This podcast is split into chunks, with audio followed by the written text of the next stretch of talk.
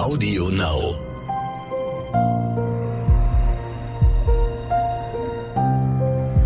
Verbrechen von nebenan. True Crime aus der Nachbarschaft.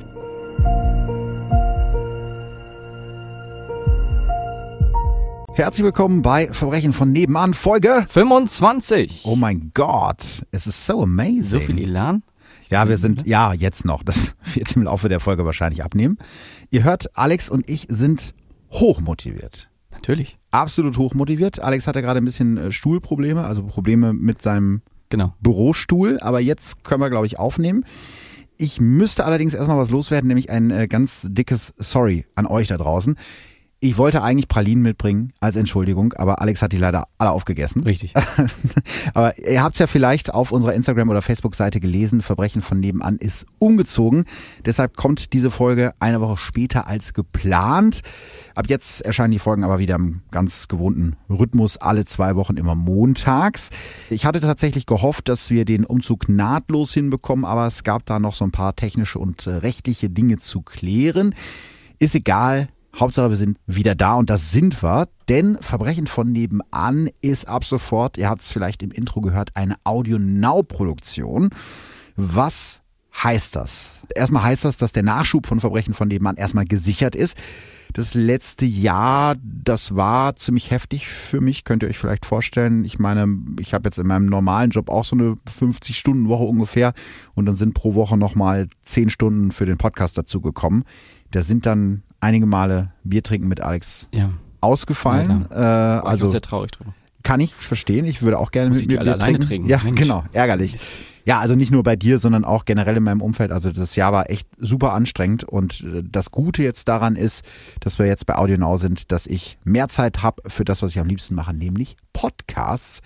Für euch ändert sich gar nicht so viel. Ihr könnt uns weiter montags auf allen Plattformen hören. Das war mir sehr wichtig, denn ich wollte jetzt nicht als Exclusive zu einer bestimmten Plattform gehen und irgendwen ausschließen, dass sich dann alle irgendeine bestimmte App holen müssen, um das zu hören. Daran ändert sich nichts. Ihr könnt uns weiter überall auf eurem Lieblings-Podcast-Player hören. Wenn ihr es allerdings bis montags gar nicht mehr abwarten könnt, dann hört ihr die neuen Folgen ab sofort immer einen Tag früher, also am Sonntag schon auf Audio Now. Es gibt ja so ein paar äh, Leute, die ungeduldig sind. Zählst du auch dazu? Nein. Zum Glück nicht, ne?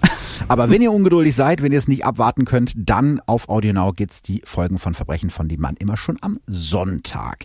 Ja, und dann gibt's noch so ein paar andere Kleinigkeiten, die noch so in Planung sind. Crossover-Folgen, eine Live-Tour zum Beispiel. Aber dazu darf ich jetzt noch nicht so viel verraten. Darfst du denn verraten, um welchen Fall es heute geht? Nee, und damit ist die Folge Ah ja. vorbei. Vielen Dank fürs Einschalten. Äh, schreibt uns doch. Genau. Genau, nee, nein, natürlich darf ich das verraten. Ich dachte jetzt so, Folge 25 ist ja Jubiläum, da muss man ein bisschen was Spezielles sich suchen. Deswegen habe ich mir eine Geschichte ausgesucht, den die Zeitungen später ein deutsches Jahrhundertverbrechen nennen. Und ich würde sagen, wir steigen direkt ein. Sein Gefängnis besteht aus dicken Holzbrettern und es ist winzig. 1,45 Meter lang, 80 Zentimeter hoch und 70 Zentimeter tief. Wie ein Embryo gekrümmt liegt der 1,94 Meter große Mann auf dem Boden der Kiste. Sein ganzer Körper bebt. Seine Hände und Füße stecken in Handschellen. Er kann sich kaum bewegen, kann nicht mal richtig atmen. Um ihn herum ist nur die Dunkelheit. Aber noch schlimmer als die Dunkelheit ist die Stille. Er weiß, er darf nicht reden. Kein Mucks darf er machen. Über ihm baumelt ein Mikrofon vom Kistendeckel, das bei jedem lauten Geräusch einen Stromschlag auslöst. Einmal ist das Gerät schon losgegangen. Ein lautes Knallen außerhalb der Kiste hat den Apparat ausgelöst. Mehr als zehn Sekunden lang fließt Strom durch seinen Körper. Er schreit. Alle Muskeln seines Körpers verkrampfen sich. Die Fesseln lassen seine Knochen brechen. Beide Hüftgelenke, außerdem den siebten und den achten Brustwirbel. Seine Lunge ist gequetscht. Zuerst hat das Adrenalin die Schmerzen vertrieben, aber mittlerweile leidet er Höllenqualen. Kurz denkt er, dass die höllischen Schmerzen ihn umbringen werden. Außerdem bekommt er durch die Quetschung seiner Lunge kaum noch Luft. Aber er will nicht aufgeben. Er wird nicht aufgeben, auch nicht nach mehr als 40 Stunden in diesem Gefängnis aus Holz. Sein Körper ist für immer gezeichnet, seine Knochen sind gebrochen, aber sein Wille ist es nicht. Trotzdem, wenn es wieder so entsetzlich still um ihn wird, dann schleicht sich diese Frage in seine Gedanken, was, wenn diese dunkle Holzkiste mein Sarg wird? Einige Tage früher. Der 14. Dezember 1976 ist ein Dienstag, ein nasskalter Wintertag. Um 18.45 Uhr ist der 25-jährige Landwirtschaftsstudent Richard Oetker auf dem Weg zu seinem Auto, das auf dem Parkplatz der Uni Weinstefan in Freising bei München steht. Er hat gerade eine Abendvorlesung hinter sich und ist einer der ersten auf dem Parkplatz. Wahrscheinlich will er einfach nur schnell nach Hause. Seine Parkbucht ist ziemlich abgelegen. Er steht jetzt ganz alleine vor seinem Wagen. Schräg davor steht noch ein anderes Auto, das eben dort noch nicht geparkt war, ein grauer VW Kastenwagen. Das Auto ist so abgestellt, dass Richard Oetker kaum an seine eigene Fahrertür kommt. Dem Studenten ist das Ganze irgendwie unheimlich. Er will gerade zurück ins Gebäude gehen, um dort auf seine Kommilitonen zu warten, da passiert es. Plötzlich steht ein Mann mit einer Brille, einem dunklen Schnurrbart bis zum Kinn und einer Kosakenmütze vor ihm. In seiner Hand hält er eine Pistole mit Schalldämpfer und er sagt nur einen Satz. Vorwärts, das Ding macht nur Klack. Richard Oetker bleibt wie angewurzelt stehen und er gehorcht. Der Entführer drängt ihn zum Kofferraum seines Wagens, in dem eine Holzkiste liegt. Der Mann mit dem seltsamen Bart zwingt ihn in die viel zu enge Kiste zu steigen und schließt den Deckel. Dunkel. Pass auf, da kommen noch weitere, hört er den Mann sagen. Hat der Entführer etwa Komplizen? In der Kiste spürt Richard Oetker, wie sich der VW in Bewegung setzt. Er, der Sohn einer der reichsten Unternehmerfamilien in Deutschland, wird entführt. Noch während er den Schock verdaut, hört er gleich neben seinem Kopf eine verzerrte Stimme. In der Kiste ist eine Gegensprechanlage eingebaut und der Entführer spricht mit ihm. Der Mann zwingt ihn, sich die in der Kiste bereitgelegten Handschellen anzulegen, droht ihm, dass es nicht gut wäre, seine Ratschläge nicht zu befolgen. Die Stimme klingt blechern und seltsam verzerrt. Guten Abend, Herr Oetker. Von nun an bin ich für Sie zuständig. Dem Entführer werden Sie nicht mehr begegnen. Vielleicht mal kurz zum Hintergrund. Wer ist Richard Oetker? Ja, ich glaube, hier in der Region, da wo wir herkommen, kennt man mhm. den Namen Oetker schon. Die kommen ja aus Bielefeld, die Familie, äh, wahrscheinlich im Rest von Deutschland auch. Richard Oetker wird am 4. Januar 1951 in Bielefeld geboren. Er ist eins von zu diesem Zeitpunkt sieben Kindern von Rudolf August Oetker, dem Chef der Oetker-Gruppe. Richards Urgroßvater, der Apotheker Dr. August Oetker, entwickelt 1891 das Backpulver und legt damit den Grundstein für eine Weltmarke, die heute mit 31.000 Mitarbeitern weltweit mehr als 7 Milliarden Euro Umsatz im Jahr macht. Kurz vor Ende des Zweiten Weltkrieges übernimmt Richards Vater Rudolf August Oetker das Unternehmen, nachdem dessen Mutter und sein Stiefvater bei einem Bombenangriff gestorben sind. Richards Vater Rudolf August macht aus dem Familienbetrieb einen Weltkonzern, zu dem auch Hotels und Schiffsreedereien gehören. Währenddessen wächst sein Sohn Richard mit seinem älteren Bruder und seinen beiden älteren Schwestern in Bielefeld auf. Er war ein fröhliches Kind, erinnert sich später seine ältere Schwester. Die Oetker-Gruppe ist ein Familienkonzern und es ist klar, dass Richard und sein älterer Bruder August. Ziemlich viele August in der Familie, oder? das stimmt allerdings. Es scheint ein Name mit Tradition zu sein. Äh, jedenfalls wissen die Oetker-Kinder von Anfang an, dass sie irgendwann eine große Rolle in dem Konzern spielen werden. Richards älterer Bruder August macht eine kaufmännische Ausbildung in einer Reederei, einer der wichtigsten Sparten des Konzerns, und arbeitet 1976 schon seit einigen Jahren für das Familienunternehmen. Sein jüngerer Bruder Richard will wohl einen ähnlichen Weg gehen. Er ist deshalb nach München gezogen, um dort Agrarwissenschaften und Brauwesen zu studieren. Schließlich gehören der Oetker-Gruppe auch mehrere Brauereien. Bekannte beschreiben Richard Oetker als sehr bescheiden. Wo andere einen Fahrer bestellt hätten, fährt Richard Oetker mit der Bahn vom Flughafen nach Hause. Er gehört zwar zu einer der reichsten Familien Deutschlands, aber sein Gepäck schleppt Richard Oetker selbst. Er ist ein großer, schlanker Mann mit vollem dunklen Haar, gerade frisch verheiratet mit seiner Frau Marion. Richard Oetker führt ein glückliches Leben, bis der 14. Dezember 1976 alles verändert. Okay, also jetzt haben wir ja schon mal einen Einblick bekommen, wer dieser Mensch Richard Oetker ist. Mhm. Aber was geht denn in ihm vor, als er in dieser Kiste liegt? Ja, das finde ich sehr, sehr bewundernswert, denn äh, Richard Oetker bleibt sehr ruhig und handelt sehr bedacht. Also ich weiß nicht, ob ich in der Situation die, die Stärke und die Ruhe gehabt hätte, mich eh nicht zu verhalten. Richard Oetker macht nämlich zwei Dinge sehr richtig. Erstens versucht er sich so viele Details zu merken wie möglich. Zitat von ihm. Nach der ersten Schockphase habe ich mich gefragt, was kann ich tun? Ich konnte hören, riechen, nicht viel sehen. Ich bin nicht in Selbstmitleid zerfallen, sondern ich wurde aktiv. Ich konzentrierte mich darauf, alles in meinem Gedächtnis einzuprägen. Er merkt sich zum Beispiel die Handschrift und den Preis auf einem Schaumstoff, den der Entführer ihm in die Kiste gelegt hat.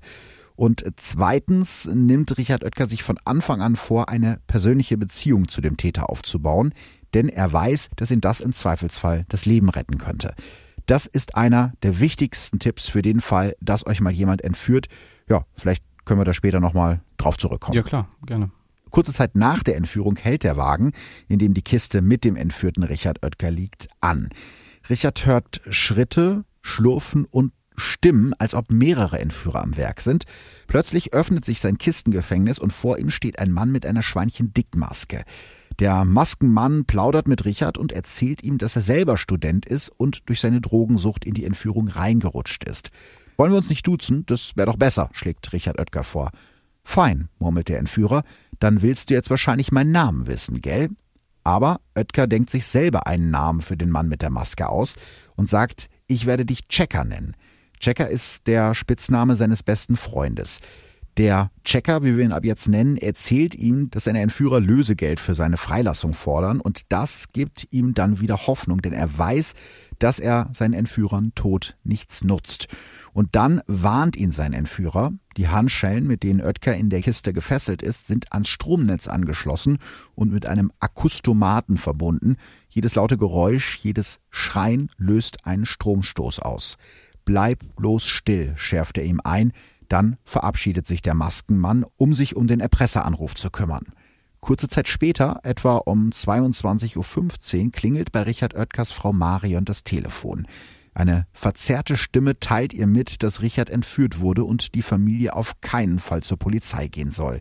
Für die Freiheit von Richard Oetker fordern die Entführer 21 Millionen Mark. Das muss zu der Zeit wahrscheinlich eine unglaubliche Summe gewesen sein. Ja, ich habe versucht es mal zu recherchieren und laut meinen Recherchen ist das zu diesem Zeitpunkt die höchste Summe, die jemals in Deutschland für eine Entführung gefordert wurde. Man muss vielleicht für den Hintergrund wissen, dass Entführungen von Mitgliedern reicher Familien damals ja sozusagen angesagt waren. Das ist damals sehr häufig passiert. Vier Jahre vorher war zum Beispiel Theo Albrecht, der Gründer von Aldi Nord, entführt und für ein Lösegeld von sieben Millionen Mark freigelassen worden. Während die Oetkers also versuchen, diese immens hohe Summe zusammenzubekommen, passiert etwas Schreckliches. Der Stromstoß? Genau. Ich habe ja gerade schon erzählt, dass Richard Oetkers Handschellen an einen Stromkreis angeschlossen sind. Bei jedem lauten Geräusch werden Stromstöße ausgelöst. Und am 15. Dezember um etwa halb neun morgens, da liegt Richard Oetker schon mehr als zwölf Stunden in dieser Holzkiste, passiert es dann. Die Hintergründe werden nie ganz geklärt. Vielleicht war es wirklich ein Versehen. Jedenfalls öffnet der Entführer an diesem Morgen das Tor der Garage, in dem der Kastenwagen mit der Holzkiste steht. Und dabei berührt das Tor das Blechdach des VWs und löst damit eine lebensgefährliche Kettenreaktion aus. Durch den lauten Knall wird der Akustomat ausgelöst und sofort fließt Strom durch den zusammengekrümmten Körper von Richard Oetker. Sein ganzer Körper krampft zusammen, die Muskeln zucken und Oetker schreit vor Schmerzen. Doch seine Schreie lösen noch mehr Stromstöße aus. Zehn Sekunden lang leidet Oetker unglaubliche Qualen, während seine Knochen brechen. Ich dachte, ich sterbe, erzählt er später. Zu diesem Zeitpunkt ist sein Körper so schwer geschädigt und seine Lunge so schwer gequetscht, dass seine Überlebenswahrscheinlichkeit nur noch bei 50 Prozent liegt. Doch Oetker hat großes Glück. Nach dem Stromschlag öffnet sein Entführer die Kiste kurzzeitig wieder, sodass er sich aufrichten kann und nur deshalb überlebt er. Was passiert in der Zwischenzeit? Ja, da laufen bereits alle Vorbereitungen für die Lösegeldübergabe. Der Entführer hat den Oetkers ganz klare Anweisungen gegeben. Am Freitag, den 17. Dezember, soll die Übergabe im Münchner Sheraton Hotel stattfinden. Den Geldboten soll Richards älterer Bruder August spielen. Die 21 Millionen Mark sollen in 1000 Mark Schein gezahlt werden. Jetzt, wo Richard Oetker so schwer verletzt ist, ändert der Entführer allerdings seinen Plan. Er ruft nochmal bei Richards Frau Marion an, obwohl der Anschluss, wie er richtig vermutet, bereits von der Polizei abgehört wird. Um seine Stimme zu verstellen, stopft er sich Tampons in den Mund und verlegt die Lösegeldübergabe um einen Tag vor, nämlich auf den 16. Dezember. Die Lösegeldübergabe ist ja meistens der kritischste Punkt der Entführung. Ja, genau. Denn der Entführer muss ja davon ausgehen, dass die Polizei schon hinter ihm her ist und er muss irgendwie an das Geld kommen, ohne ja, dabei gesehen zu werden, weil er weiß ja, die Polizei wird irgendwie versuchen, ja. ihn zu diesem Punkt zu schnappen. Und deshalb hat sich der Oetker-Entführer einen, ja, ziemlich ausgeklügelten Plan überlegt, um an das Geld zu kommen. August Oetker trifft gegen 20 vor 12 mittags im Münchner Sheraton Hotel ein. Er hat zwei schwarze Lederkoffer bei sich, darin 21.000 gebündelte 1000-Markscheine. Einige Zeit wartet er in der Lobby, dann wird er von der Empfangschefin des Hotels über die Lautsprecher ausgerufen. Das ist das mit dem Entführer vereinbarte Signal. Er steht auf, nimmt die beiden Koffer und geht zu Fuß rüber in das nur 100 Meter entfernte Arabella Hotel. Dort steigt er in ein Taxi, das vor dem Hotel wartet und lässt sich in die Münchner Innenstadt in das Luxushotel Bayerischer Hof fahren. Dort hat der Entführer schon am Tag vorher ein Einzelzimmer auf seinen Namen reserviert, also nicht auf den Namen des Entführers, mhm. sondern auf den Namen August Oetker. Zusammen mit dem Zimmerschlüssel übergibt ihm der Portier einen Schließfachschlüssel und eine gelbbraune Kunststoffmappe mit weiteren Anweisungen. Auf seinem Zimmer studiert August Oetker die Befehle des Entführers ganz genau. Das Ganze ist wie eine Schnitzeljagd mit dem Ziel, die Polizei zu verwirren. Vom Hotel aus lässt sich August Oetker zum Münchner Hauptbahnhof fahren und geht dort alle Stationen ab, die der Entführer ihm aufgeschrieben hat. Erst zum Bahnsteig 1, dann zum Bahnsteig 26 und schließlich zum Bahnsteig 11, wo schon der D-Zug nach Rom auf seine Abfahrt wartet. August Oetker arbeitet die Anweisungen des Entführers präzise ab. Vom Bahnsteig geht er zu den Schließfächern des Bahnhofs und öffnet eins davon mit dem Schließfachschlüssel. Darin sind ein großer grauer Alukoffer und weitere Anweisungen. Oetker nimmt den Koffer mit auf die Bahnhofstoilette. Dort packt er das Lösegeld um. Jetzt soll er zu Fuß zum Karlsplatz gehen, einem der verkehrsreichsten Plätze Münchens, von den Einwohnern der Stadt auch Stachus genannt. Unter dem Springbrunnen des historischen Platzes liegt seit fünf Jahren eine ganze unterirdische Stadt. 1970 wurde hier das Einkaufszentrum Stachus Bauwerk eröffnet, das größte unterirdische Bauwerk Europas. Insgesamt 25.000 Quadratmeter mit Läden und Restaurants auf vier Etagen, ein Labyrinth aus Gängen, Versorgungsschächten und Ladenlokalen. Der Entführer hat diese unterirdische Welt vorher mit Schraubenzieher und Flachzange wochenlang erkundet, verkleidet als Handwerker. Aber das weiß August Oetker zu diesem Zeitpunkt natürlich nicht. Die Anweisungen auf dem Zettel sind klar und deutlich. Oetker soll mit dem Alukoffer zu einer Apotheke im Untergeschoss gehen und sich neben der Rolltreppe direkt unter das rote A der Leuchtschrift über der Apotheke stellen. Das macht er und erwartet. Um ihn herum sind Dutzende Polizisten in Zivil, die nur darauf warten, dass der Entführer kommt und das Lösegeld abholt. Und das passiert auch, aber auf eine Art, mit der keiner gerechnet hätte. Ganz plötzlich öffnet sich direkt hinter August Oetker eine Stahltür. Blitzschnell greift eine schwarze Hand durch den Türspalt, greift den Koffer und zieht ihn weg. Die Tür knallt zu, das Lösegeld ist verschwunden. Die Zivilfahnder versuchen panisch die Tür zu öffnen, aber vergeblich. Die Tür, die zu einem Versorgungsgang führt, lässt sich nur von innen öffnen. Über Gänge und Treppen verschwindet der Entführer, ohne dass ihn jemand sieht. Nicht mal eine halbe Minute später sitzt er in seinem Wagen und verlässt das Einkaufszentrum durch eine Lieferantenausfahrt. Die schwarze Hand ist das Einzige, was von den Kidnappern je gesehen wurde, erinnert sich August Oetker später. Das ist ja wie in einem Gangsterfilm. Ja, so Oceans 11-mäßig, ja, ne? So. Das ist alles so durchgetaktet. Ja, ja, genau. Eine Minute später das und das, dann ja. noch eine Minute später. Das, also man schon kommt nicht umhin, einen gewissen Respekt zumindest für diese Übergabe hab zu entwickeln. Habe ich auch gerade gedacht. Ja. Irgendwie muss er ja auch das alles sich ausgedacht haben ja. und schon ja. irgendwie auch interessant, vielleicht auch ich will nicht sagen spannend, aber es ist schon irgendwie sehr ausgeklügelt, muss man ja schon so das sagen. Das auf jeden Fall, ja. Wir kommen gleich nochmal dazu, wie er diesen Plan entwickelt hat. Also später kommt auch raus, dass diese Notausgangstür, also diese Geheimtür, die man nicht auf den ersten Blick sehen konnte, dass die praktisch das erste war, das der Entführer entdeckt hat. Und darauf hat er überhaupt seinen Plan erst aufgebaut. Da wusste er nämlich noch gar nicht, dass er später jemanden entführen will. Was passiert denn dann jetzt mit Richard Oetker? Ich meine, das Geld ist ja jetzt weg. Das Geld ist weg, die Übergabe hat stattgefunden, hat erfolgreich stattgefunden und wenige Stunden später, am Abend des 16. Dezember, meldet sich der Entführer bei Oetkers Familie. In einem Waldstück im Kreuzlinger Forst südwestlich von München steht ein rostroter Opel Commodore Auf dem Beifahrersitz liegt Richard Oetker mit einer Kapuze über dem Kopf. Seine beiden Hüften sind gebrochen, genau wie zwei Brustwirbel. Außerdem hat er durch die Stromstöße schwere Herzrhythmusstörungen. Er ist schwer verletzt, aber er lebt. Sofort kümmern sich Sanitäter um ihn, ein Polizist befragt ihn. Oetker ist unglaublich erleichtert und jetzt zahlt es sich aus, dass er während seiner Entführung auf jedes Detail geachtet hat. Der Beamte konnte gar nicht so schnell mitschreiben, erinnert er sich später. Für ihn beginnt der wahre Schrecken erst jetzt. Die Medien stürzen sich auf den Fall, verbreiten die wildesten Theorien. Gleichzeitig glauben die Ermittler, dass der oder die Entführer aus Richard Oetkers Umfeld kommen müssen. Zu gut scheint diese Tat geplant und durchgeführt. Er darf also keinen aus seinem Freundeskreis oder seiner Familie als Verdächtigen ausschließen. Später sagt er darüber, da wird man wahnsinnig. Man kann diesen Menschen nicht so lange mit Misstrauen entgegentreten. Und das kann ich absolut nachvollziehen. Mhm. Du musst ja irgendwas haben, an was du dich klammern kannst und an dem du dich festhalten kannst nach so einer traumatischen Erfahrung. Und wenn du dann noch deinen Freunden und deiner Familie misstrauen musst, dann ja. wird es, glaube ich, richtig, richtig kriminell. In den Befragungen mit der Polizei redet sich Richard Oetker dann auch vieles von der Seele. Trotzdem wird er zu einem Psychiater geschickt. Nach zwei Sitzungen bricht er die Behandlung auf eigenen Wunsch ab. Er braucht keine psychologische Hilfe. Heute sagt er darüber, ich finde es selbst erstaunlich, dass ich nicht daran zerbrochen bin. Ich bin nach wie vor ein Optimist und empfinde keine Angst oder Misstrauen gegenüber Menschen. Schlimmer als die seelischen Folgen der Entführung sind für Richard Oetker die körperlichen.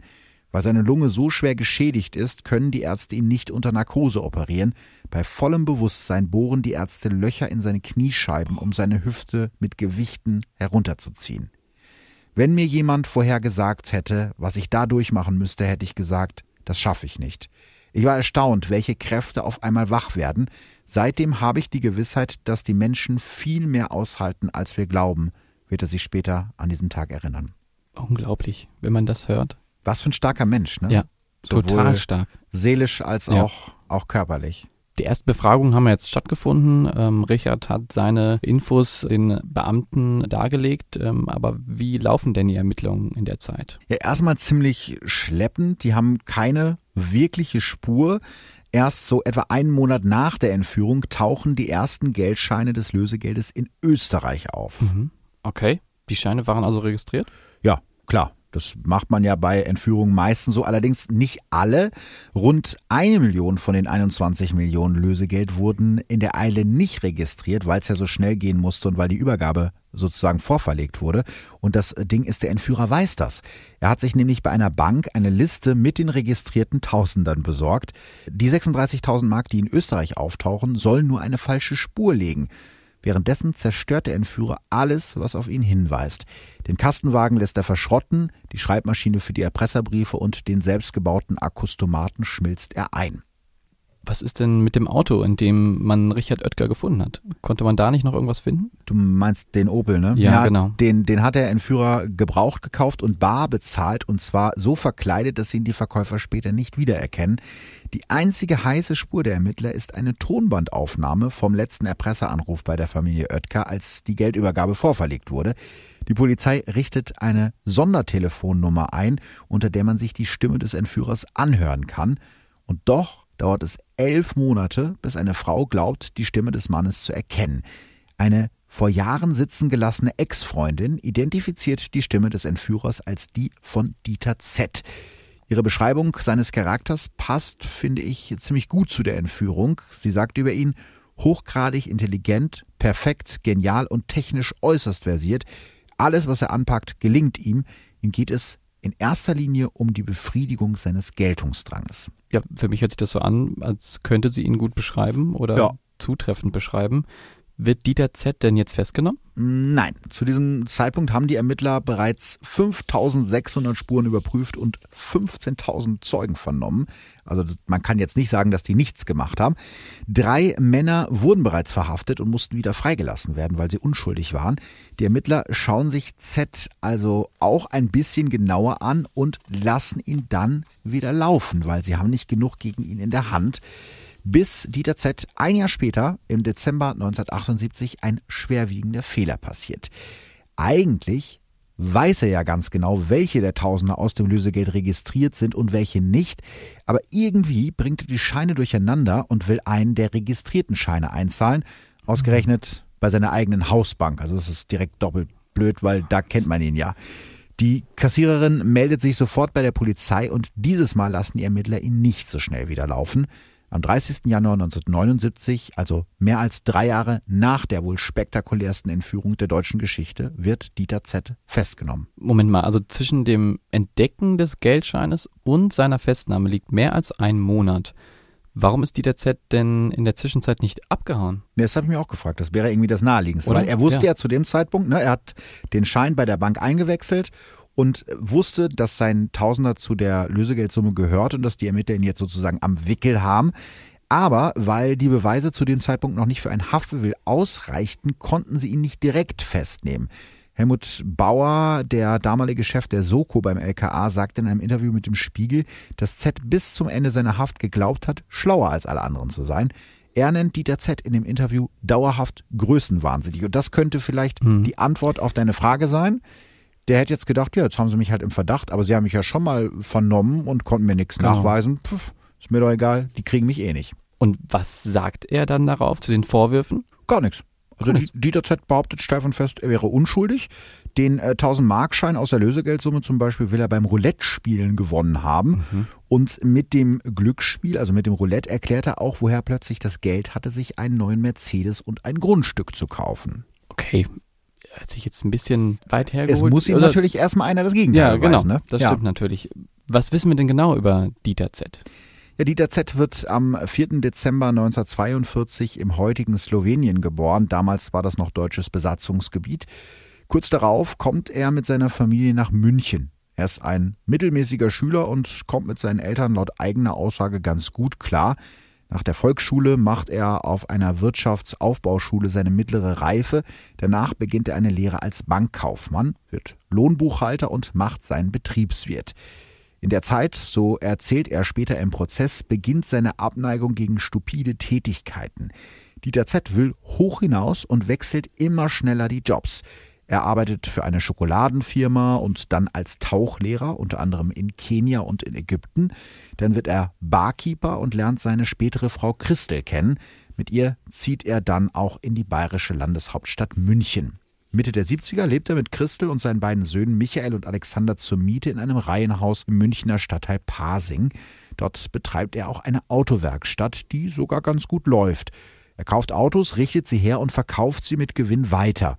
Gleichzeitig lebt Familie Z auf ziemlich großem Fuß, hat 4000 Mark Kosten im Monat. Dieters Ehefrau Christel Z unterstützt die Familienkasse zu diesem Zeitpunkt mit Aushilfsjob als Bardame oder als Aufseherin einer Putzkolonne. Rate mal, wo sie geputzt hat. Also wahrscheinlich irgendwo da, wo es auch zu der Übergabe kam, vielleicht. Du solltest so. einen True Crime Podcast machen, du alter Detektiv. Vielleicht habe ich auch ganz heimlich weitergeblättert, man weiß es nicht. Das verrätst du ja nicht. Nee, das verrate ich auch nicht. Ja, du hast recht. Im Einkaufszentrum unter dem Stachus, also genau dort, wo sich der Entführer mit den Versorgungsgängen und den Geheimtüren damals besser ausgekannt hat als die Polizei. Die Geschichte von Deutschlands bekanntester Entführung beginnt zwei Jahre vor dem Verbrechen. Also wir kommen jetzt mal so ein bisschen auf den Plan zurück. Mhm. Das habe ich ja eben schon angekündigt. Dieter Z. liest in der Zeitung über den Prozess und die Entführung des Aldi Nord-Gründers Theo Albrecht. Der war im November 1971 entführt und erst nach der Zahlung eines Lösegeldes von sieben Millionen Mark wieder freigelassen worden. Die beiden Entführer werden später zu langen Haftstrafen verurteilt. Alles Anfänger, denkt Dieter Z. Der Schwachpunkt einer Entführung ist aus seiner Sicht immer die Geldübergabe, denn da muss der Täter aus der Deckung und die Polizei muss im Prinzip nur noch zugreifen. Es muss doch eine Möglichkeit geben, die Übergabe des Lösegeldes anders und für den Entführer gefahrlos zu gestalten, denkt er sich. Auf die richtige Täuschung kommt es an. Man müsste die Ermittler einfach nur auf die falsche Fährte locken. Und mit Täuschungen kennt sich Dieter Z aus. Jahrelang ist er als Zauberkünstler Mr. Magico in Münchner Varietés aufgetreten. Monatelang streift er durch München und sucht den perfekten Ort für seine Geldübergabe, sozusagen eine übergroße Zauberkiste mit doppeltem Boden. Er findet diesen Ort im Einkaufszentrum im Münchner Stachus. Die stählerne Notausgangtür neben der Apotheke ist perfekt für seinen Zweck. Sie öffnet sich nur nach innen, nicht nach vorne hin zur Ladenzeile. Und über die Versorgungsgänge ist er in knapp 35 Sekunden bei seinem Wagen, der auf einem Innenhof steht. Die Zeit hat er extra gestoppt. Er hat den perfekten Ort für seine Show gefunden. Jetzt fehlt ihm im Prinzip nur noch das passende Verbrechen dazu. Er überlegt, die Trinkwasserversorgung der Stadt München zu vergiften oder den Landtag in die Luft zu sprengen. Beides verwirft er wieder, denn nach eigener Aussage verabscheut er Gewalt. Sie ist für ihn ein Zeichen von Schwäche. Also eine Entführung. Aber wen soll er entführen? Ein Kind auf keinen Fall, er hat selber Kinder. Und eine Frau wird nach seiner Ansicht zu schnell hysterisch. Dieter Z ist ein bisschen ein Macho, das merkt man, glaube ich. Also sucht er einen gesunden, nicht zu alten Mann, der eine Entführung und eine längere Gefangenschaft gut überstehen kann. Dieter Z beginnt, verschiedene Wirtschaftsmagazine zu lesen und in einer Ausgabe von Kapital entdeckt er einen Bericht über die Bielefelder Milliardärsfamilie Oetker. In dem Bericht steht unter anderem, dass der zu diesem Zeitpunkt jüngste Sohn Richard in München studiert. Dieter Z hat sein Opfer gefunden. Akribisch bereitet er die Entführung vor. Er kauft zum Beispiel einen grauen VW-Kastenwagen, in dem er sein Opfer transportieren will. Dafür verkleidet er sich mit einer Perücke und einer falschen Brille aus dem Karnevalsladen. Außerdem trägt er bei dem Kauf Schuhe, die ihm zwei Nummern zu klein sind. Das musst du dir mal überlegen. Das heißt, er hat schon beim Kauf darüber nachgedacht, was könnte passieren, wenn die mir auf die Spur kommen. Mhm über den Wagen und dann vielleicht Fußabdrücke finden von, von einem halben mhm. Jahr, dann haben die nicht meine Schuhgröße. Also der hat wirklich an viele Kleinigkeiten gedacht. Als er mit seinem ganzen Verkleidungszeug erfolgreich ist, eben bei diesem Autokauf, kommt er auf eine weitere Idee. Kannst du dir vorstellen, auf welche? Ich denke mal, da kommt noch mehr. Verkleidung, ja. Verkleidung, Verkleidung. Verkleidung, Verkleidung, Verkleidung, ganz genau. Er, also der große Zauberer Mr. Magico, will alleine eine ganze Bande darstellen. Mit wechselnden Verkleidungen und verstellter Stimme will er so tun, als ob nicht eine Person allein hinter der Entführung steht, sondern eine ganze Verbrechergang mit äh, bösen Jungs, armen Helfern und einem mysteriösen Boss im Hintergrund. Also wie aus einem schlechten Krimi. Also klingt echt ein bisschen größenwahnsinnig. Ja. Also passt ne, zu der Beschreibung, ist ja. wirklich etwas größenwahnsinnig, aber das Ding ist, das hat funktioniert. Also noch das Jahre. Kommt mir so ein bisschen vor wie die Daltons ja. von Lucky Luke. Ja, die waren ja auch die alle, alle gleich aus. Das waren ja schon vier verschiedene Personen, ne?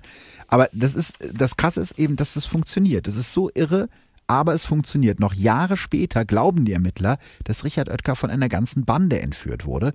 Unter anderem vermutet die Polizei lange, dass es wahrscheinlich drei Entführer gibt, Jetzt kommt die Begründung dafür, die ist auch ein bisschen irre. Sie glauben das deswegen, weil die Lösegeldsumme von 21 Millionen sich genau durch drei teilen lässt.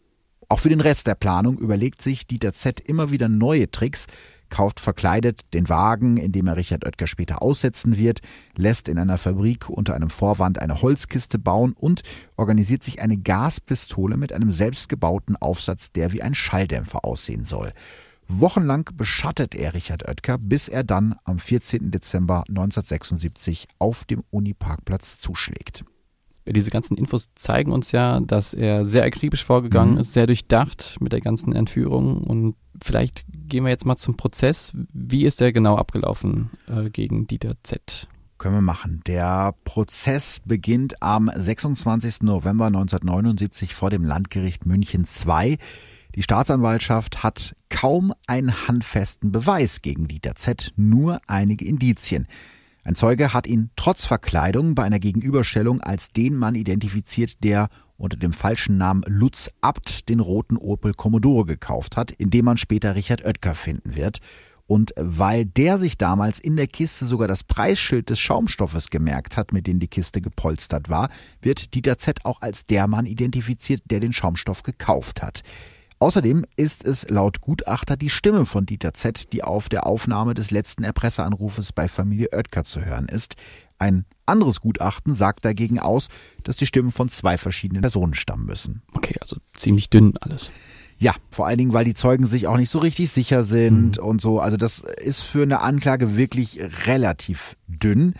Am verdächtigsten ist für mich noch der plötzliche Reichtum von Dieter Z., den er nicht so wirklich erklären kann. Kurz nach der Entführung kauft er sich unter anderem einen Wäschetrockner und eine Nähmaschine, ein Mercedes 450 SEL und ein Grundstück für 430.000 Mark.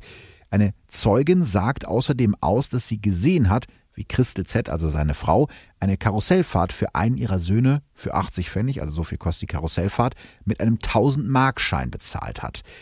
Trotzdem ist die Beweislage, ich habe es gerade schon gesagt, wirklich dünn und auch die Zeugen widersprechen sich vor Gericht andauernd selbst. Der Spiegel schreibt damals von einem Zeugendesaster und dann kommt dieser Satz, der mir sehr gut gefällt aus dem Artikel. Der Versuch des Oberstaatsanwalts Koppenhöfer und des Staatsanwalts Dietzel, die Anklageschrift durchzusetzen, gleicht dem Versuch, ein Schiff, aus dem die Flutventile entfernt wurden, durch emsiges Schöpfen mit dem Fingerhut vor dem Untergang zu bewahren. Klingt auf jeden Fall nicht gut. Nee, es klingt wirklich gar nicht gut. Und Dieter Z schafft es auch immer wieder vor Gericht, alle Anwesenden schwindelig zu reden.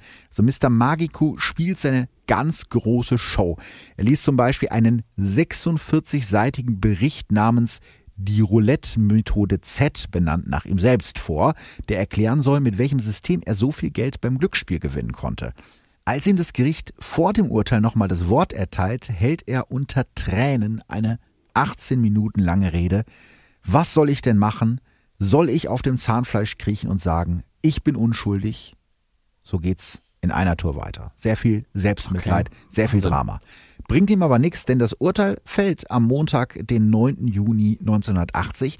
Das Landgericht München II verurteilt Dieter Z zur Höchststrafe.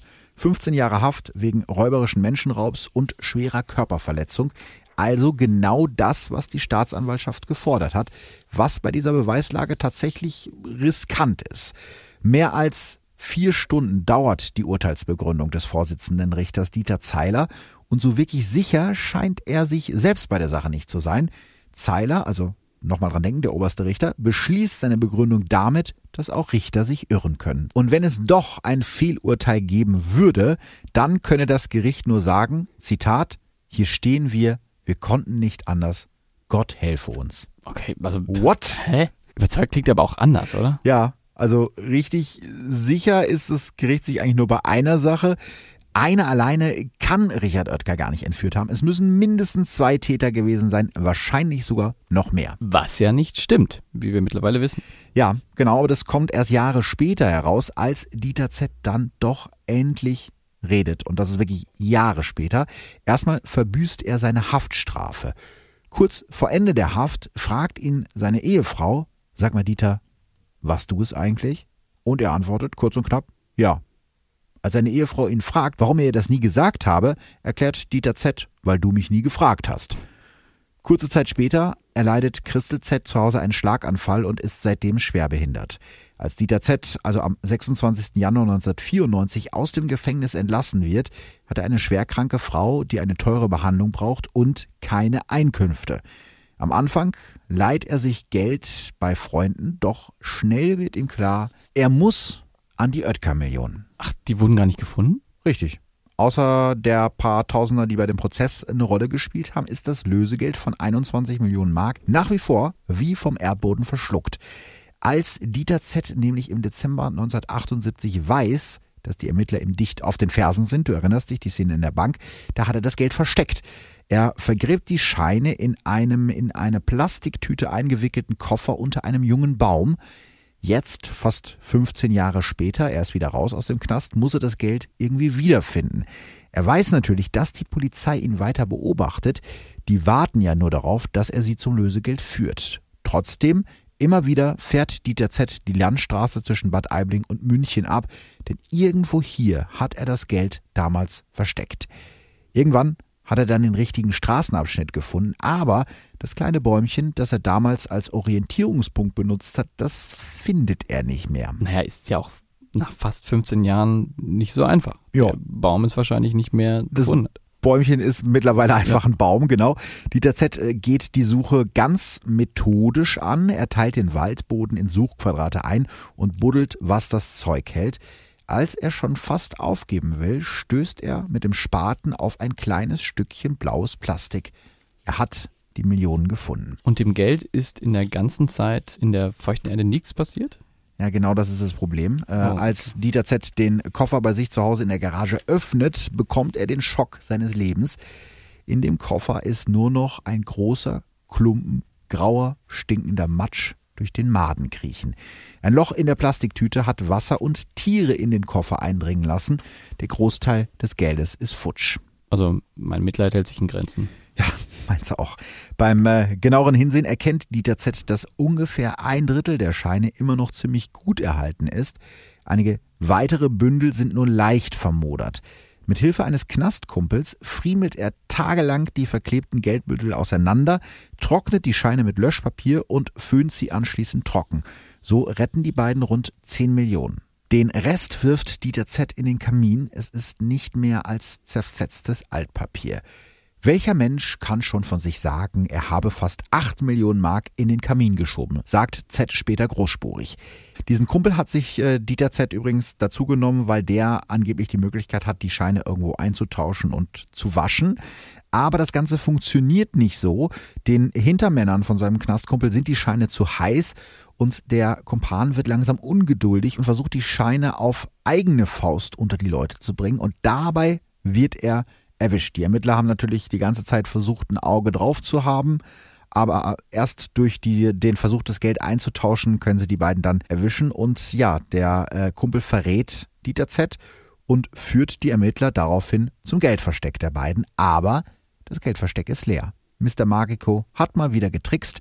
Die Ermittler können ihm nichts anhaben. Er hat seine Strafe für die Entführung abgesessen und sie können ihm nur das Geld abnehmen, das die Familie Oetker immer noch zurückfordert. Aber das Geld ist ja verschwunden. Das heißt, ja, sie können ihm gerade nichts anhaben.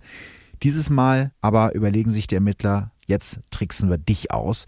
Sie locken Dieter Z mit Hilfe eines verdeckten Ermittlers nach Großbritannien, wo er das Geld, was ja immer noch in D-Mark ist, in Pfund umtauschen will. Im Mai 1997 schnappt die Falle zu. Scotland Yard nimmt Dieter Z in London fest, wo er gerade 12,4 Millionen Mark des Lösegelds tauschen will. Und das wird jetzt für ihn ein Problem. Wieso genau? Ich dachte, die Ermittler können ihm nichts. Genau, du darfst ja nicht zweimal für dasselbe Verbrechen mhm, verurteilt genau. werden, logischerweise. Die deutschen Behörden können ihm also nichts, aber die britischen, da sind die Gesetze nämlich etwas anders als bei uns. Die britischen Behörden verurteilen Dieter Z wegen des Annehmens gestohlener Güter und zwar mit einem Trick. Dieter Z hatte vorher per Offenbarungseid versichert, dass er nicht wisse, wo die Millionen sind. Danach muss er sie ja von irgendwem anders wieder in Empfang genommen haben, wenn er sie nicht hat, wenn man dem Offenbarungseid glauben kann.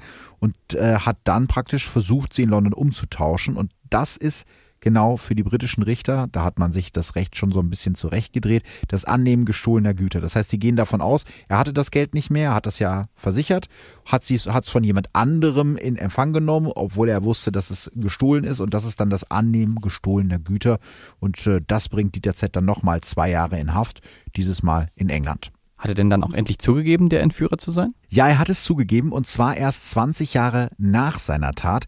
Die ganze Zeit hatte Dieter Z sich selber als Justizopfer verkauft, das unschuldig in Haft gelandet ist, bis er dann im Januar 1996 plötzlich unangekündigt bei seinem Anwalt Martin Amelung und dessen Frau, der Fernsehjournalistin Nicole Amelung, im Wohnzimmer steht, sich auf den Sessel plumpsen lässt und sagt, jetzt ist auch schon wurscht, ja, ich war's. Das ist äh, damals kurz nachdem die Polizei seinen Knastkumpel verhaftet hatte und ein Jahr bevor er ein letztes Mal versuchen wird, das Lösegeld einzutauschen und dabei in London festgenommen wird. Selbst sein Anwalt ist an diesem Abend fassungslos. Er hat nach eigener Aussage immer geglaubt, dass Dieter Z wirklich unschuldig ist. Gemeinsam schmieden die drei einen Plan. Armlungsfrau Nicole soll Dieter Z interviewen und das tut sie auch. Wochenlang befragt sie ihn und Dieter Zitt redet, wie wir mittlerweile wissen, gern. Insgesamt 127 Tonbandkassetten füllen die beiden mit Interviews. Mr. Magico bekommt nochmal seinen ganz großen Auftritt.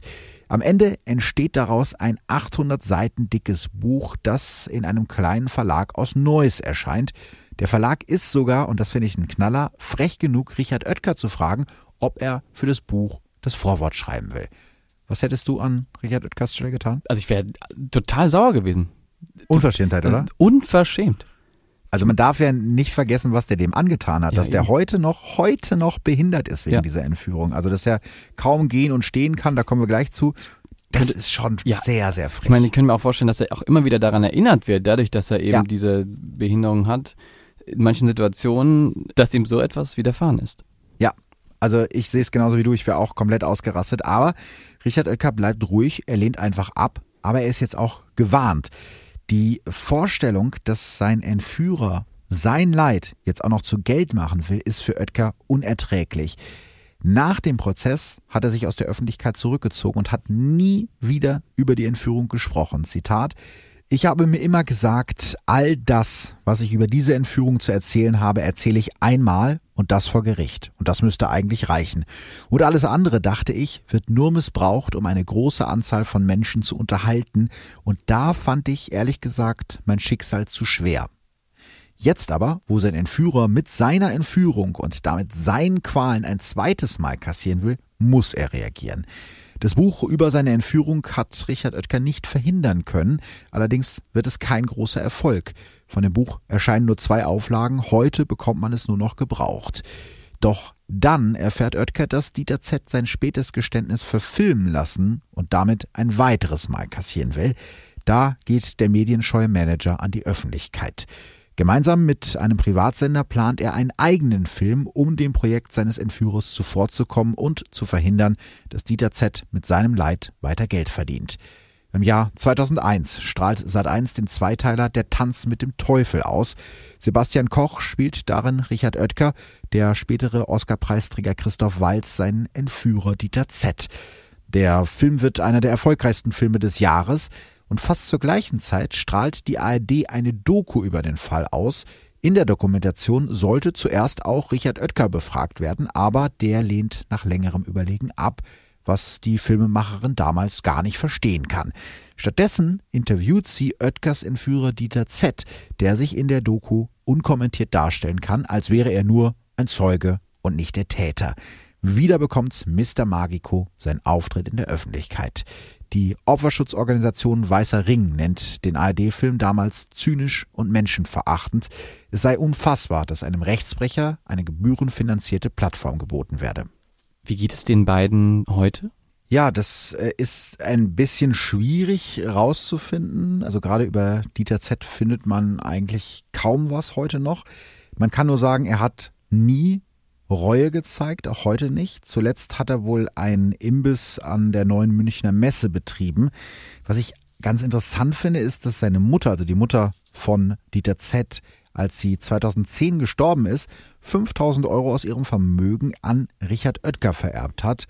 Wohl als so eine Art späte Entschuldigung, weil das Geld an sich braucht er wahrscheinlich nicht. Richard Oetker hat die Summe auf 10.000 Euro aufgerundet und an die Opferschutzorganisation Weißer Ring gespendet. Er leidet, das habe ich ja gerade schon mal gesagt, auch heute noch an den Folgen seiner Entführung. Ich habe ihn mal bei einer Veranstaltung erlebt und man sieht das halt immer noch. Also direkt mhm. nach der Entführung konnte er vier Jahre nur auf Krücken gehen und noch heute kann er nicht lange stehen und auch nur kurze Strecken laufen, auch nach zahlreichen Operationen nicht. Trotzdem lebt er sein Leben weiter und macht auch Karriere im Familienkonzern. 1996 übernimmt er als Geschäftsführer die Nahrungsmittelsparte der Oetker Gruppe. Von 2010 bis 2016 ist Richard Oetker als Nachfolger seines älteren Bruders August oberster Chef der Oetker Gruppe. Damit steht er fast genau 40 Jahre nach seiner Entführung an der Spitze des Konzerns. Heute hat er sich altersbedingt aus der Geschäftsführung des Familienunternehmens zurückgezogen und engagiert sich vor allem für die Opferschutzorganisation Weißer Ring. Sein Humor hat Richard Oetker, und das finde ich ganz bewundernswert, nie verloren. Bis heute amüsiert er sich über den Namen des Psychiaters, der sich nach seiner Entführung um ihn kümmern sollte, Dr. Angstwurm. Ist wirklich auch ein geiler Name für einen Psychiater, wie aus so einer schlechten TKKG-Folge oder so. Bei Spiegel TV sagt Richard Oetker, wenn Sie dem Tod bewusst ins Auge geschaut haben und überleben und Sie sehen, dass man sehr viel kräftiger ist, als man glaubt, dann ist das ein beruhigendes Gefühl für die Zukunft. Also man sollte auch herausstellen, wie stark dieser Mensch mhm. Richard Oetker ist. Unglaublich, ja. Also körperlich haben wir gerade schon meine, gesagt und seelisch die, auch. Die seelische Verfassung war ja nach der Entführung nach wie vor, ich sag mal, stabil, so wie du es, so wie wir es jetzt geschildert haben, oder du geschildert hast. Aber ich glaube, diese im Nachhinein nochmal diese seelische Kraft, die er aufwenden musste, um das alles nochmal zu verarbeiten, dadurch, dass eben noch Filme oder ein Film und diese Dokumentation und eben das Buch erschienen ist, finde ich das schon sehr bemerkenswert. Auf jeden Fall und ähm, auch wenn man ihn erlebt, also man kann sich im Internet, glaube ich, auch Interviews mit ihm anschauen. Mhm. Man erlebt ihn nicht als, als zynischen oder als enttäuschten oder als bitteren Menschen, obwohl ihm das alles widerfahren ist. Das ist ja mehr Leid, als die meisten Menschen von uns in ihrem Leben erleiden müssen er ist da sehr positiv und das finde ich, finde ich bewundernswert. Auch wenn man das vergleicht, so eine Entführung ist ja nun wirklich ein traumatisches Erlebnis. Also Theo Albrecht hatten wir ja gerade schon als Beispiel genannt, der ja auch entführt wurde, also der, der Gründer von Aldi Nord. Und der hat sich nach dieser Entführung komplett aus der Öffentlichkeit zurückgezogen. Mhm. Es gab ja von den beiden Albrecht-Brüdern, die vor einigen Jahren gestorben sind, kein einziges aktuelles offizielles Foto. Das heißt, die haben für die Welt gar nicht mehr existiert. Also die sind nach dieser Entführung, wahrscheinlich aufgrund der Folgen, einfach von der Welt verschwunden. Mhm. Die haben sich komplett zurückgezogen gezogen und haben aufgehört, ein normales Leben zu führen. Und das hat Oetker eben nicht gemacht. Das finde ich sehr, sehr bewundernswert. Und dass er daraus auch was Positives gezogen hat, insofern, als dass er sich so engagiert für den Weißen Ring zum Beispiel. Also er hat äh, aus dieser Entführung das Beste gemacht, mhm. sofern man das sagen War kann. War irgendwie auch eine Chance, ne? Also es nochmal publik zu machen, dass es mhm. Hilfe gibt. Also er nutzt, genau, er nutzt diesen, diesen, diesen, seinen Namen oder er nutzt diese Geschichte aus, um, um darauf aufmerksam zu machen, um Spenden zu sammeln, eben für andere Leute, die nicht so stark sind vielleicht wie er und die Unterstützung brauchen. Das ist wirklich sehr, sehr bewundernswert. Und apropos bewundernswert, vielleicht sollte man das kurz an der Stelle noch äh, erwähnen, damit das nicht falsch rüberkommt. Also der, der Plan von Dieter Z ist natürlich sehr ausgeklügelt, aber das sollte jetzt nicht so klingen, als ob ich irgendwie Bewunderung für diesen mhm. Menschen empfinde, weil eigentlich ist es eine ganz arme Wurst, der immer gerne was ganz Großes gewesen wäre und jetzt dann eine Entführung dafür brauchte, um sich sozusagen einmal zu verwirklichen und um es mhm. allen zu zeigen, dass er ein geiler Typ ist, der irgendwie allen voraus ist. War er ja am Ende nicht, weil ist er genau. im Knast gelandet und vom Geld hat er auch nichts gehabt. Also genau. so, so gesehen gibt es am Ende dann doch noch ein bisschen Gerechtigkeit, Gerechtigkeit auf der Welt, natürlich, genau. genau. Ja, also äh, ganz interessanter Fall, wie ich finde. Du hattest ja gesagt am Anfang, dass wir mhm. nochmal über Entführung im Allgemeinen sprechen können, ja. wollen. Ja, ich meine, also ich weiß natürlich, dass, dass es Quatsch ist, da jetzt irgendwie Tipps rauszuhauen für den unrealistischen Fall, dass ihr auch mal entführt werdet. Aber ich habe äh, bei der Recherche zu Entführungen generell ein paar Hinweise gefunden, die ich ganz interessant fand. Vor allem, weil Richard Oetker diese Regeln auch befolgt hat. Wahrscheinlich ganz instinktiv, ohne sie vorher zu wissen. Deswegen also, Alex, für den Fall, dass du entführt wirst, äh, kriegst du jetzt von mir vier Regeln. Sehr gerne. Bist du bereit? Nummer eins. Nummer eins, genau. Ich glaube, das ist das Allerwichtigste, optimistisch bleiben. Das hat Richard Oetker ja auch erzählt. Panik hilft in der Situation nicht. In den meisten Fällen wollen die Entführer selber, dass du am Leben bleibst.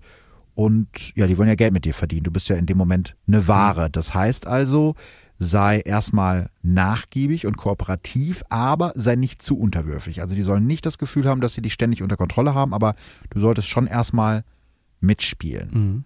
Regel Nummer zwei, das war auch was, was Richard Oetker richtig gemacht hat, sei aufmerksam. Also alles kann wichtig sein. Die Fahrtroute zu Beginn der Entführung, äh, wie lang die Fahrt dauert. Versuch so viele Eindrücke wie möglich abzuspeichern, selbst wenn du jetzt nicht sehen kannst, weil deine Augen verbunden sind. Geräusche, Gerüche oder wie der Boden sich anfühlt, könnten später wichtige Hinweise sein. Regel Nummer drei, bleib fit. Klingt auch ein bisschen bescheuert, hilft im Zweifel aber sehr. Versuch, wenn möglich, also wenn du nicht gefesselt und geknebelt bist, deinen Körper mit kleinen Übungen fit und beweglich zu halten. Wenn dein Entführer dir Essen anbietet, dann ist es, denn wenn er dich vergiften wollte, dann hätte er dich schon viel mhm. einfacher töten können. Was ja, ich würde jetzt mal sagen, eher unwahrscheinlich ist, weil du eben ja das Druckmittel bist für Polizei, genau. für und wenn dein Entführer keinen Bock auf den ganzen Stress hätte, dann hätte er dich wahrscheinlich direkt getötet. Dann musst du jetzt nicht unbedingt, äh, muss er dich nicht mit Essen vergiften. Also ist ordentlich und mach Sport. Also ein Tipp, den man sowieso beherzigen sollte, aber auch in dem Fall. Und Regel Nummer vier, auch was, was Richard Oetker gemacht hat, bau eine Beziehung zu dem Entführer auf.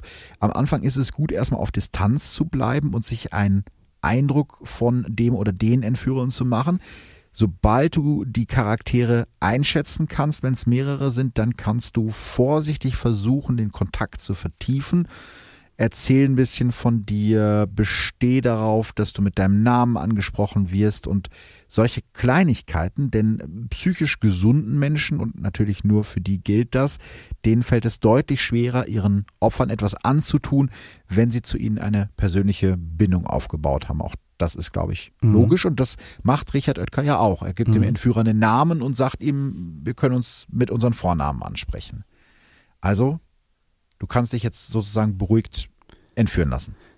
Ich muss tatsächlich gerade sagen, dass ich, während du das so äh, mir näher bringen wolltest, habe ich dann noch mal drüber nachgedacht, mhm. wie es wohl wäre, wenn ich dann in dem Moment quasi von hinten vielleicht Mund zugehalten ja, in ja. irgendein Auto gezogen werde ob ich das dann noch so beherzigen kann. Das ist die Schwierigkeit natürlich ne? dabei. Das ist völlig, das sind jetzt rein ne, hypothetische Tipps von Experten für Geiselnahmen. Ich habe ein paar, gibt's ganz interessante Interviews zu von Leuten, die halt sich häufiger mit Entführungen beschäftigen. Also mhm. in Deutschland passiert das zum Glück nicht so oft, das muss man auch ganz klar sagen. Gott sei Dank. Aber es gibt zum Beispiel Länder in Südamerika oder in Afrika, wo das dir durchaus passieren kann, dass du entführt wirst, wo es dann auch nur um Geld geht. Und es gibt tatsächlich solche Experten, die sich nur damit beschäftigen, für Versicherungsgesellschaften oder für Regierungen sich um Entführungen zu kümmern und Geiseln freizukriegen. Meistens gegen Geld. Aber in ganz vielen Fällen wird eben logischerweise über die Lösegeldübergabe nie gesprochen, damit man jetzt nicht noch Leute auf Ideen bringt. Also mhm. meistens, wenn Lösegeld gezahlt wird, hört man nie wieder davon. Mhm. Okay. Also Leute, vielen Dank. Beruhigt euch. Die äh, Gefahr, dass ihr entführt werdet, ist in Deutschland relativ gering. Ich hätte auch nichts zu bieten. Außer Liebe und Bier. Richtig. Bierliebe. Sowohl als auch. Das ist doch ein schöner Abschluss. Ein romantischer Abschluss. Es war wie immer ganz schön mit dir. Es war sehr schön. Sehr interessant. Wirklich sehr interessant. Ja, ich hatte schon ganz lange Bock auf den Fall. Also du hattest wahrscheinlich auch schon mal vorher von dem gehört, der ist mhm. ja relativ bekannt. Und natürlich überlegt man bei solchen Fällen, mache ich die jetzt oder mache ich die nicht, weil der ein oder andere auch von den Hörern wahrscheinlich den Fall schon kennt. Aber je mehr ich mich mit der Recherche befasst habe, desto mehr habe ich gedacht, boah, das sind so viele unglaubliche Details in dieser Geschichte drin, die es einfach auch verdienen, erzählt zu werden, weil mhm. ich die mhm. vorher noch nie gehört hatte. Und deswegen habe ich gedacht, das ist eigentlich ein schöner Start in jetzt diese neue Zeit als Audio-Now-Produktion. Ja, verrückt. Das war's auch schon. Was heißt schon, ne? Das, das war Folge Nummer 25. Es fühlt sich auch irgendwie ganz unwirklich an, dass wir es jetzt schon seit 25 Folgen machen. Vielen Dank, dass ihr dabei wart. Wir hören uns in zwei Wochen montags wieder. Es sei denn, ihr holt euch jetzt die Audio Now App. Dann könnt ihr uns schon in zwei Wochen am Sonntag hören. Genau. Also genau. noch ein bisschen früher als alle anderen. Dankeschön, auf Wiedersehen. Danke. Ciao, ciao. Tschüss. Verbrechen von nebenan. True Crime aus der Nachbarschaft. Mehr Infos und Fotos zu unseren Fällen findet ihr auf unserer Facebook- und unserer Instagram-Seite. Audio Now.